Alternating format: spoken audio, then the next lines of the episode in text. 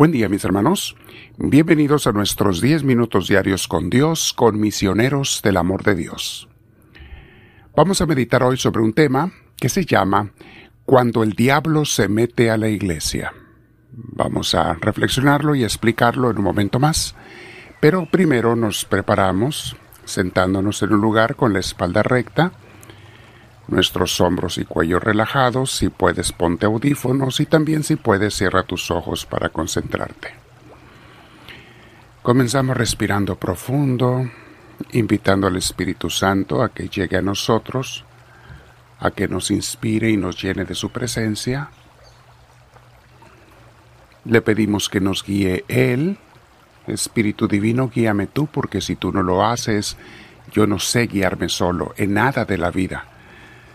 O sea, voy a cometer muchos errores, Señor. Algunas cosas las haré bien, pero muchas mal, si no soy inspirado por ti y si no te obedezco a ti, porque de nada sirve que me inspires si te desobedezco. Bien, mis hermanos, vamos a, una vez más, respirar profundo con paz, abrazando al Espíritu de Dios en nuestro interior. Y comenzamos nuestra reflexión. Cuando el diablo se mete a la iglesia. ¿Sabían ustedes, mis hermanos, que el diablo se la pasa mucho más ocupado y presente en las iglesias que en los antros, los casinos y las cantinas? Porque en esos lugares la gente no necesita ser tentada. Ellos ya se echan a perder solos. Si no lo están ya, pronto lo van a estar. Esos lugares de, de perdición se prestan para la perdición. Pero en la iglesia, el diablo sí tiene que trabajar mucho y por eso lleva otros diablitos para desviar a la gente que están queriendo seguir a Dios. Y el diablo se mete de dos maneras a la iglesia, mis hermanos. La primera es tentando a la gente que está allí en sus pensamientos para que se distraigan y no vivan su celebración de la iglesia, para que no adoren a Dios, para que no pongan atención a la palabra de Dios y las enseñanzas, o, un poco peor, para que se pongan a juzgar y criticar a los demás. El diablo es el que los inspira para que critiquen a aquel que anda vestido así, aquella que anda vestida así, aquel que sí se porta así, el otro se... Nuestra atención en la iglesia, mis hermanos, tiene que estar en Cristo. Con los hermanos para amarlos y servirlos, pero nunca jamás para criticarlos. Y nuestra atención en nuestro corazón puesta en Cristo. La otra manera en que el diablo se mete, y esta es ya más malvada, es escondiéndose en el corazón de gente servidora suya. Aunque no lo creas, manda a sus servidores el diablo a la iglesia. Personas que ya están echadas a perder, que van a las iglesias para crear críticas, chismes, desuniones, desconfianzas, pleitos, y desánimos en los feligreses. Son personas que a veces tienen muchos años en las iglesias y se jactan de ser muy influyentes, de ser las uh, mandamás, y a estos el diablo, a la gente que va a dividir y chismear y criticar, a estos los despierta el diablo temprano cada domingo, ¿eh? Cada domingo los despierta para que no falten a misa. El diablo les dice a su corazón que no deben perderse la misa y les hace creer que están siguiendo a Dios, que le están sirviendo, cuando es a él, al diablo, a quien sirven al sembrar la cizaña entre el trigo de Dios. Jesús nos dio una parábola muy hermosa en Mateo 13 del 24 al 30. Leámosla, dice así. Jesús les contó esta otra parábola. Sucede con el reino de los cielos como con un hombre que sembró buena semilla en su campo. Imagínense la semilla del trigo, mis hermanos. Pero cuando todos estaban durmiendo, llegó un enemigo, por la noche sembró mala hierba entre el trigo y se fue. Cuando el trigo creció y se formó la espiga, apareció también la mala hierba en medio. Entonces los trabajadores fueron a decirle al dueño, Señor, si la semilla que sembró usted en el campo era buena, ¿de dónde ha salido la mala hierba?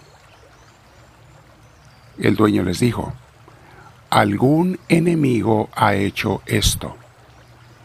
Los trabajadores le preguntaron, ¿quiere usted que vayamos a arrancar la mala hierba? Pero él les dijo, no, porque al arrancar la mala hierba pueden arrancar también el trigo. Lo mejor es dejarlos crecer juntos hasta la cosecha. Entonces mandaré a los que han de recogerla que recojan primero la mala hierba y la aten en manojos para quemarla, y que después guarden el trigo en mi granero. Palabra del Señor. Creo que ahora podemos entender un poquito mejor esa parábola, mis hermanos. En las iglesias se mete el diablo a través de gente, o sea, la segunda manera en que se mete, a través de gente que crea divisiones, chismes, críticas, eh, dudas, confusiones, hablando mal unos de otros, o mejor aún, hablando mal de los, de los pastores y ministros, sacerdotes que están allí, porque si logra que la gente se aparten del pastor, el, es como el lobo se las puede comer a las ovejas. El lobo no se puede comer una oveja que está con su pastor, el pastor que Dios le dio. Pero qué fácil se las come cuando se apartan del pastor. Y la primera forma de dividirlos de su pastor es por medio de la duda, la crítica, la murmuración. Entonces, para que lo tengan en cuenta, mis hermanos. Y Jesús ya nos hacía ver de este problema. Va a haber este problema entre la gente buena, va a haber gente mala. Y hasta que te mueras va a haber gente mala.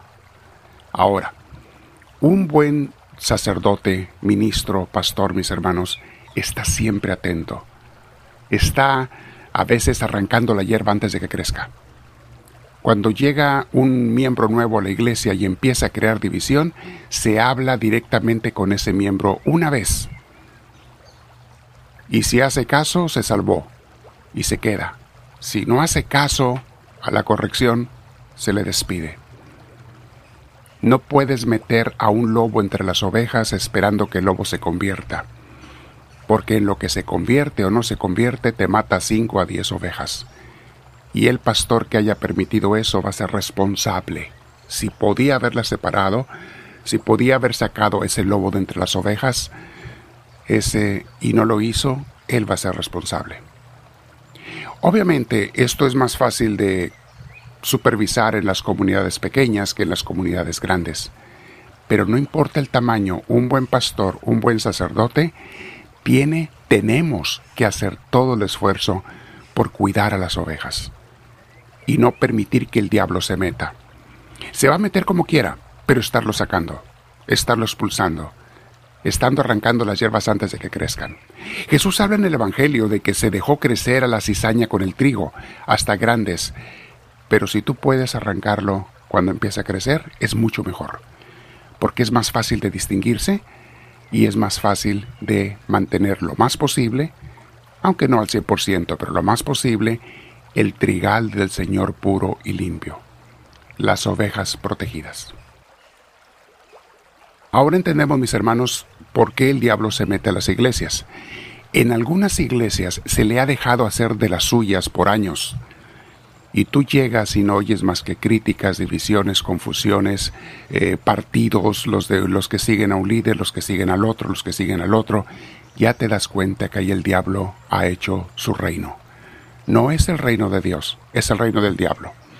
Y algunos sacerdotes o ministros, para no batallar, dejan que las cosas sigan porque implica mucho trabajo estar arrancando las hierbas e implica que te critiquen y te juzguen mucho. Bien, vamos a tratar, mis hermanos, de que nuestro corazón y a nuestro alrededor del diablo no reine. Queremos la semilla de Dios, rechazamos las semillas del enemigo.